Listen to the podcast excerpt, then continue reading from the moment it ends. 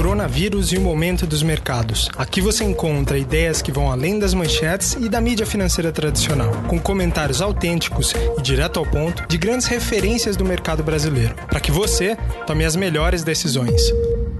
Olá, olá, aqui quem fala é o Felipe Paleta, analista da Inversa. Estamos aqui para mais um programa, hoje dia 24 de março de 2020. Hoje mais um dia muito agitado no mercado, a volatilidade de fato ainda não cedeu, por mais que a gente já tenha passado aí por duas semanas onde a volatilidade chegou a níveis extremos, inclusive mais altos do que o que a gente já chegou a ver lá em 2008, na grande crise financeira nos Estados Unidos, né, que se expandiu para o mundo todo. A volatilidade ela começou a cair um pouco, mas ainda ainda está em patamar muito elevado. Né? Hoje eu estou olhando aqui para os dados preliminares, né? enquanto eu gravo aqui, o Ibovespa ele ainda está em leilão. O Ibovespa fechou aí preliminarmente subindo 10,77%, a perto aí de 70 mil pontos. É isso, é uma das maiores altas no ano, com certeza, uma das maiores altas da história. Nos Estados Unidos, o movimento também foi de grande expansão. O Dow Jones fechou na maior alta em pontos da história, o S&P ele fechou em uma das maiores altas. Também da história, o Dow Jones registrou o maior ganho percentual desde 1933. Por que isso? Né? Ontem a gente já chegou a falar aqui um pouco sobre os acontecimentos recentes. Né? Desde ontem a gente viu uma grande injeção dos bancos centrais no mercado, o que poderia trazer algum alívio né, para os mercados, só que foi muito mal recebido a princípio. Ainda havia notícias claras de expansão do número de contágios em todo o mundo, que continua acelerando, claro. Os Estados Unidos têm subido rapidamente no ranking, hoje já foram mais de 8 mil casos de contágio apesar da taxa de mortalidade lá ainda ser baixa, ela preocupa com certeza. No entanto, algumas notícias que a gente viu surgir ao longo do dia, principalmente com Donald Trump já colocando um pouco de pressão,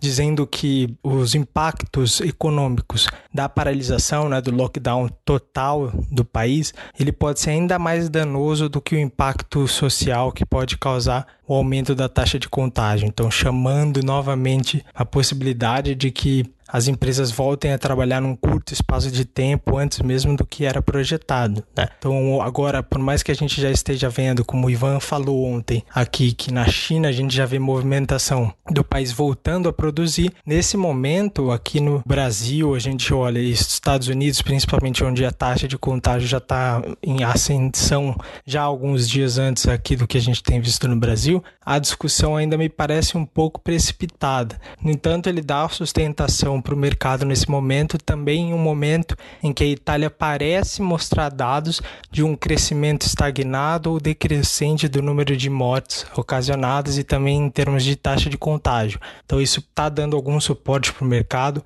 a volatilidade vai caindo, o Ivan mesmo estava falando aqui, é muito difícil né, que um mercado, depois de grandes quedas como essa, o mercado ele suba também de forma acelerada como foram as quedas. Então movimentos de grande queda como esse, todas as altas, né, elas vão se tornando grandes resistências, né, do mercado. Então pode ser assim que a gente tenha alguns impactos no curto prazo para conseguir recuperar os mesmos patamares anteriores. O Ivan acredita que a gente não vai atingir esse patamar esse ano dos 120 mil pontos próximos que a gente tinha atingido no ano passado, nem em 2021. Né? Pode ser que a gente tenha uma aceleração mais rápida nesse primeiro momento, né? Porque até porque a depressão nas cotações foi muito grande, especialmente no Brasil a gente chegou a falar aqui no primeiro episódio do podcast que o Brasil, por ser um horário similar de negociação com os Estados Unidos, em geral, ele é uma grande hedge em papéis de países emergentes. Então, por isso a gente vinha caindo mais até do que outros países, caindo aí em dólares mais de 50%, enquanto a gente não viu uma movimentação tão exagerada quanto nos Estados Unidos e em outros países mais desenvolvidos. Bom, pessoal, esse foi basicamente o panorama que a gente teve hoje. Grande tração. Ontem eu falei aqui de queda de mais de 8% das ações de Itaú. Hoje Itaú fechou aí subindo mais de 9,6%. Então recuperou todas as perdas de ontem. A gente, claro, não sabe se antes de voltar, antes de recuperar grande parte do patamar de perdas né, anteriores, se a gente vai passar por novos estresses. Como a volatilidade ainda está em alta, é possível sim que a gente tenha novos pregões em queda. A gente não sabe exatamente quando vai ser esse ponto de virada, mas aos poucos também as empresas vão passando dados mais pontuais em relação a como os impactos, como o coronavírus está impactando diretamente as atividades e a gente vai tendo aí números mais fatídicos para conseguir fazer projeções, né, de quais serão os impactos mais imediatos e quais são os impactos de longo prazo, né? Então, em um primeiro momento, o mercado ele atira em tudo, né? Ele não dá o benefício da dúvida, né? Em segundo momento, à medida que os dados vão se consolidando, a gente vai tendo um pouco mais de certezas né, no processo, porque isso é o que a gente não tem no momento, certezas. Agora sim a gente começa a olhar um pouco mais para frente, consegue consolidar um pouco das informações que vão aparecendo para que a gente consiga fazer projeções adiante. Mas hoje eu trouxe um especialista aqui na Inversa para falar um pouquinho com vocês sobre outra classe de investimentos. A gente vai falar um pouco aqui sobre fundos de investimento. Então tá dentro desse universo todo que a gente está falando aqui. E eu trouxe a Dara, que veio dos Estados Unidos, ela já está há 20 anos aqui no Brasil, se formou em Wharton School, que é uma das maiores escolas de finanças do mundo, e ela já está aqui no Brasil há bastante tempo, está na indústria de fundos já há muito tempo, já foi sócia em uma das maiores gestoras né, de recursos aqui do Brasil. E eu trouxe ela para responder algumas perguntinhas que a gente elaborou antes e mandou para ela. Então eu vou fazer o seguinte, eu vou ler aqui para vocês as perguntas que eu enviei para Dara e eu vou passando aqui os áudios dela com as respostas para que a gente consiga seguir na discussão. Então eu vou ler aqui a primeira. A primeira pergunta que eu mandei para ela foi a seguinte, foi perguntando como que foi a experiência dela de estar dentro de uma gestora na última grande crise financeira que foi lá em 2008. Quais foram as memórias mais marcantes para ela e qual era o ambiente na gestora naquele momento. Vamos ouvir o que ela ela falou. Olá, gente, tudo bem? Obrigado, Felipe, para incluir nesse podcast, é, compartilhando um pouco nossas experiências com o mercado financeiro, com crise, tentando de, de estar mais próxima com nossos assinantes. É, um pouco minha experiência, bom, em 2008 eu era sócia de um grupo que se chama Polo Capital, um grupo na época, a gente tinha, vamos supor, 6 bi, pouco mais de 2 bi em dólares, só que o, o câmbio não era 5 por 1, mas enfim. E a gente teve uma, uma, uma, era uma grande gestor de ações, ou seja, a gente, a gente investiu muito em ações, esse era nossa, naquele momento, o nosso foco. É, e que realmente, que me marcou, que me marcou mesmo nesse momento, e de ver como o gestor, o Cláudio, como ele conseguiu lidar com crise como se for um marinheiro. O cara, ele não mostra nem num momento um pânico. Ele fica muito calma. E a gente estava sofrendo resgate, porque mesmo ganhando dinheiro, o fundo terminou em 2008 é, subindo 11%, estou falando do, do Polofia. Enfim, subindo, mas quando pessoas precisam de dinheiro, é, pessoas vão é, sacar. Então, essa foi realmente a primeira coisa que eu lembro. Quando a pessoa precisa de dinheiro, mesmo fundo subindo, o cotista vai sacar. Quando quer, quando quer ou precisar ou acha que o mundo vai acabar, vai resgatar. E você, sabe, não pode fazer nada. Enfim. É, mas que realmente me lembrou outro ponto nesse momento era como você, como um gestor, se destaca. E quando falamos gestor se destaca, estou falando aquele cara que é bom e bom mesmo.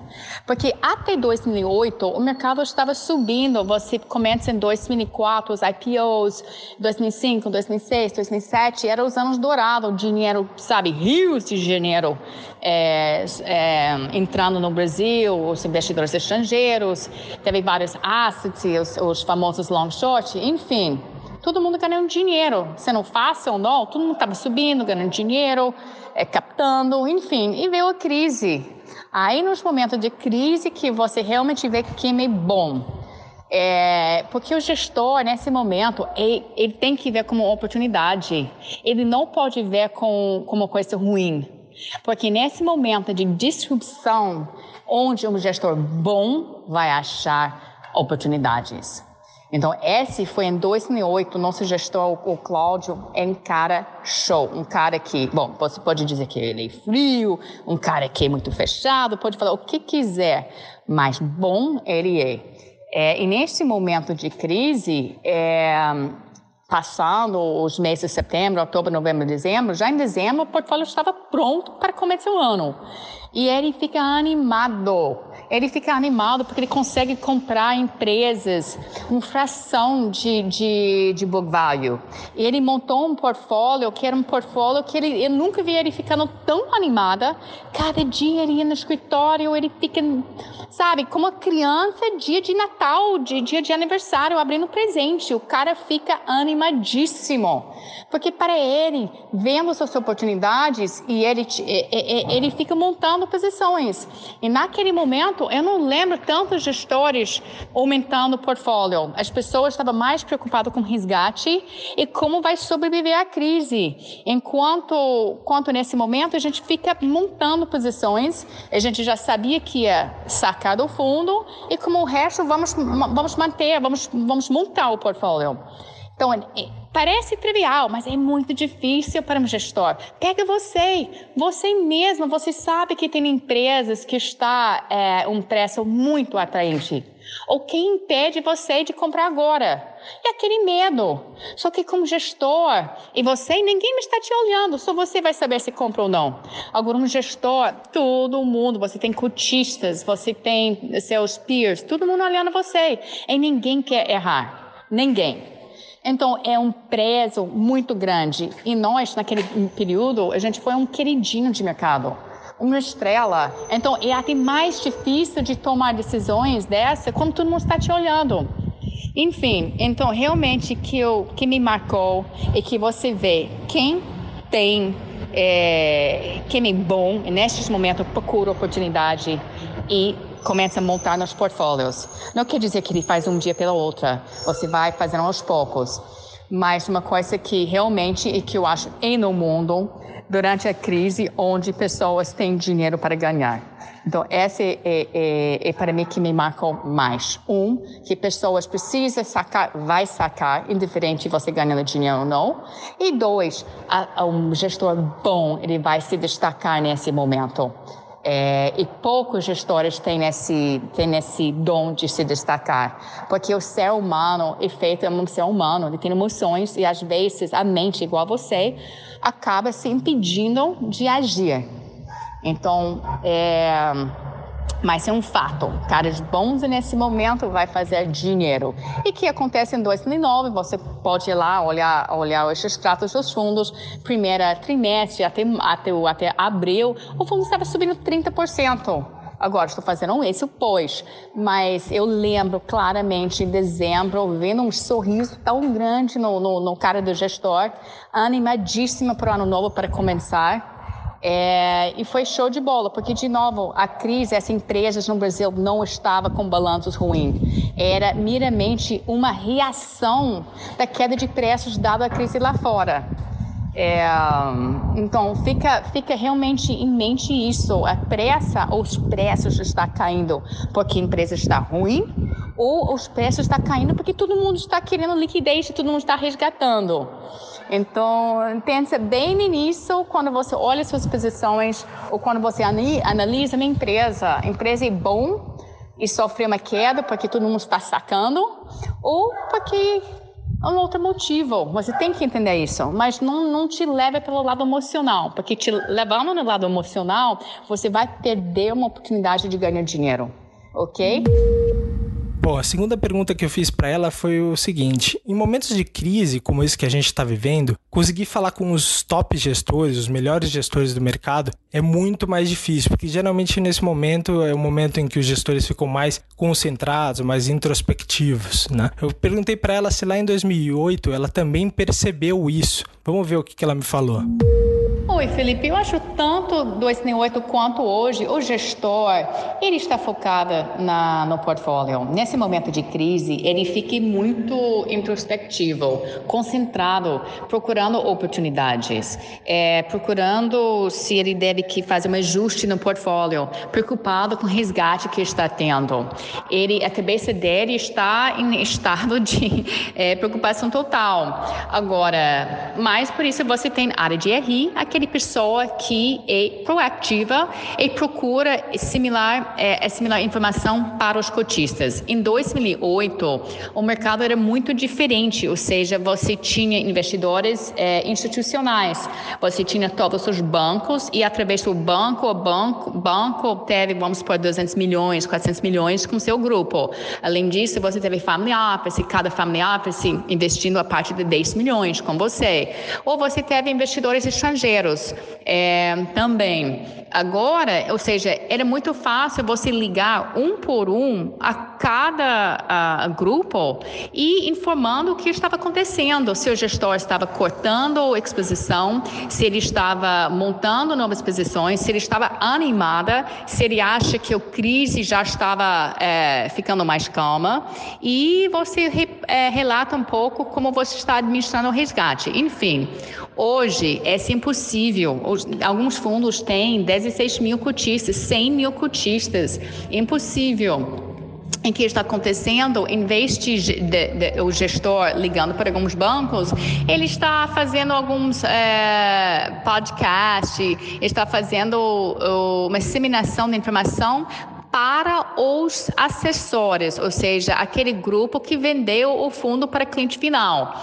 Agora, eu acho que tem muito para melhorar, porque, de novo, com a tecnologia que a gente possuiu, ou formando um grupo de WhatsApp, onde qualquer cotista pode é, incluir seu número para receber um, um, um WhatsApp, é muito fácil para um grupo de, de colocar.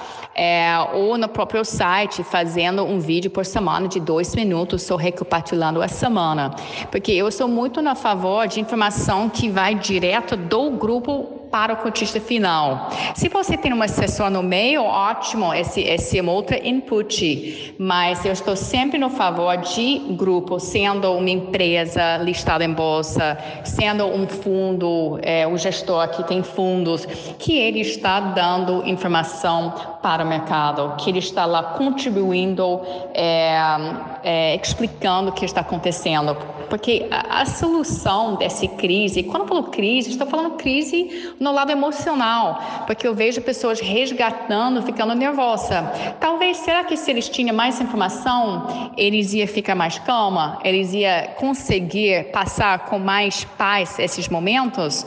Ou seja, é, é, é, o mercado de hoje levou um outro complicador, porque você tem muitas mais pessoas que estão investidas do que antes, e eu acho que tem que ter algumas melhorias para disseminar mais informação. E essa é uma coisa cultural, você até percebe, alguns gestores, eles estão muito presentes no Twitter, eles falam direto, eu acho isso ótima. Só que essa é uma raridade, não é qualquer gestor que consegue fazer isso.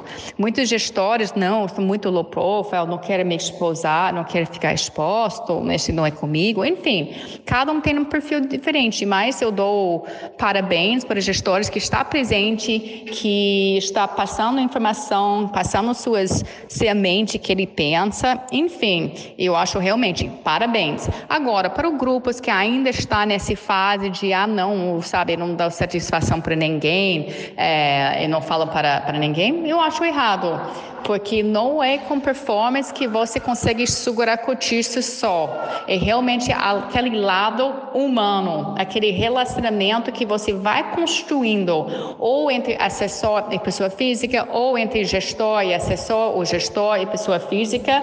E hoje em dia, com tecnologia, você tem um número de possibilidades que não tinha antes não tinha. Imagino eu de férias ligando um por um, não sei quantas horas por dia, só para acalmar pessoas, só para a pessoa ficar com a informação necessária e sendo um canal de comunicação que foi muito relevante para as pessoas.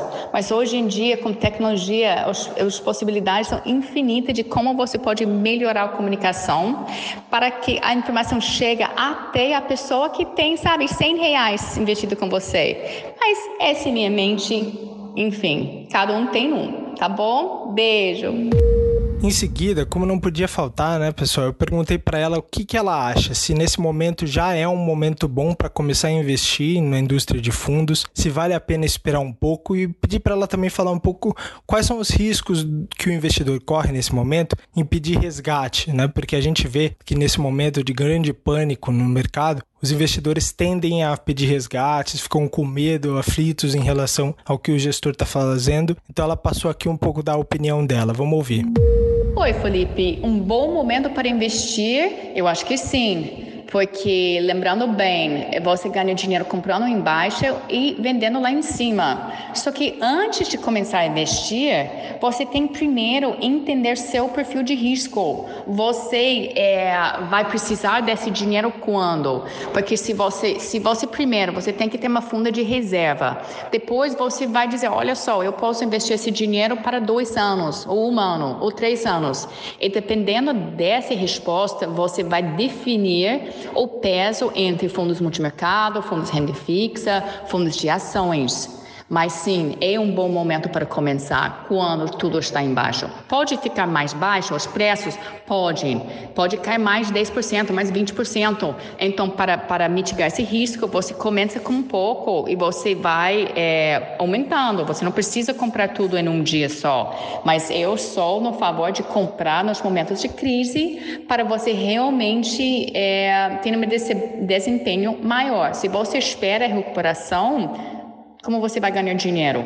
Mas essa é minha filosofia. Eu sou um investidor de longo prazo, já passei por várias crises e eu consigo ver no momento de crise onde aparecem as oportunidades. E você tem que ter seu preparo e sua mente pronta para é, aproveitar desse momento. Por fim, a última mensagem que eu pedi para que ela passasse para vocês é que se ela acha que essas quedas abruptas do mercado elas podem afetar no longo prazo o desenvolvimento da indústria de fundos no Brasil que já vinha acontecendo nos últimos anos.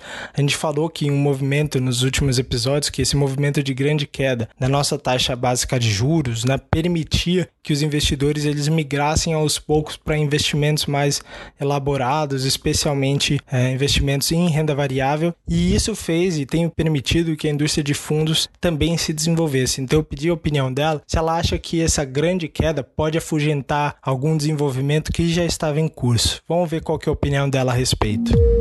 Bom, Felipe, o desenvolvimento da indústria de fundos esses últimos anos, ou esse último ano e meio, realmente foi expressiva. Não só o número de gestores novo começando, começando o, o asset, mas o tamanho que as pessoas estão crescendo em pouco, em pouco tempo. Essa é expressiva.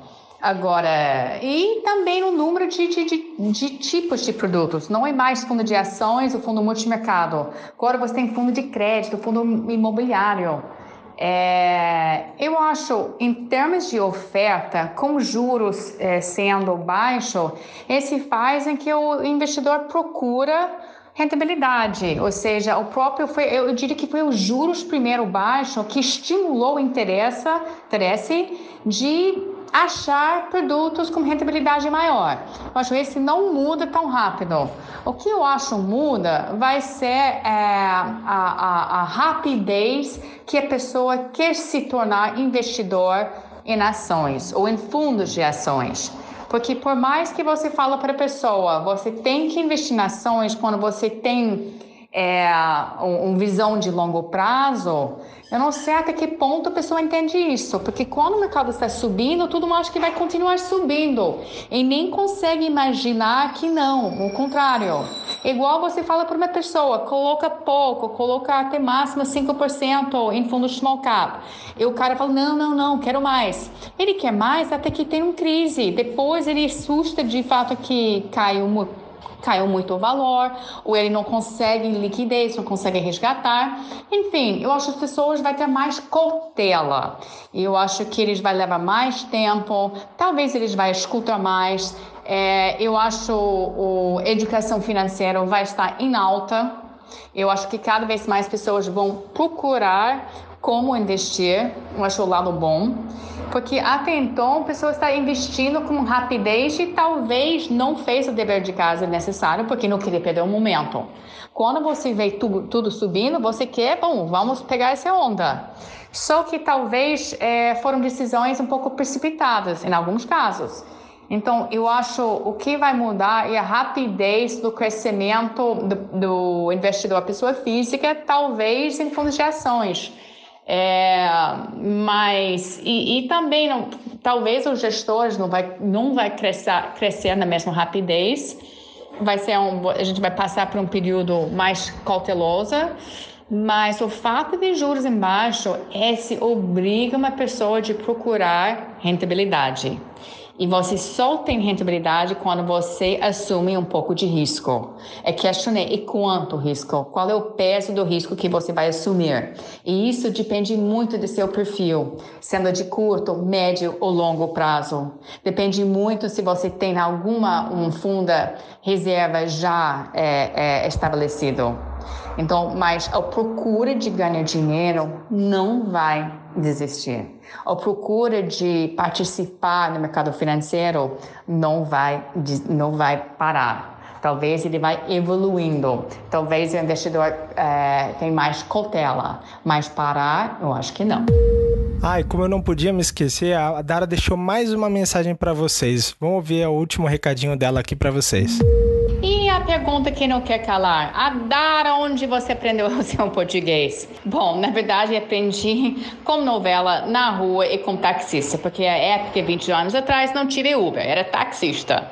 Enfim, mil desculpas, eu sei que confundo tudo que é feminino e tudo que é masculina, mas a gente vai se entendendo. Me pergunta, por favor, se algo não ficou claro. E se você quer me dar algumas, algumas palpites de melhorar meu português, por favor, me fale. É a troca ideias com você com algumas palavras do mercado financeiro em inglês, tá bom? Beijo! Bom, pessoal, é isso. Como eu falei lá no começo do podcast de hoje, hoje mais um dia muito movimentado, um dia de recuperação para o mercado depois das fortes quedas que a gente viu ontem. A Dara trouxe aqui vários insights para quem tem investimentos em fundos e que também a gente pode aplicar investindo em bolsa especificamente. Então eu espero que você tenha gostado bastante. Se você está gostando aqui dos conteúdos, deixa aqui nos comentários da página a sua opinião, se você quer ouvir algum especialista em específico, se você tem mais alguma alguma dúvida, quer que a gente complemente com alguma informação, deixa aqui esse podcast que a gente criou é para ajudar vocês nesse momento, para que você consiga tomar decisões mais racionais, que você não tome decisões emocionais nesse momento, para que você consiga ultrapassar esse momento e esteja preparado para uma recuperação do mercado, para saber quando entrar no momento certo, se é para entrar devagar, como o Ivan falou, entrar devagar, lentamente, comprando pontualmente, buscando empresas de maior qualidade, para que você esteja preparado preparado para surfar toda essa recuperação que vem adiante, tá legal? Então, um forte abraço, a gente se encontra amanhã.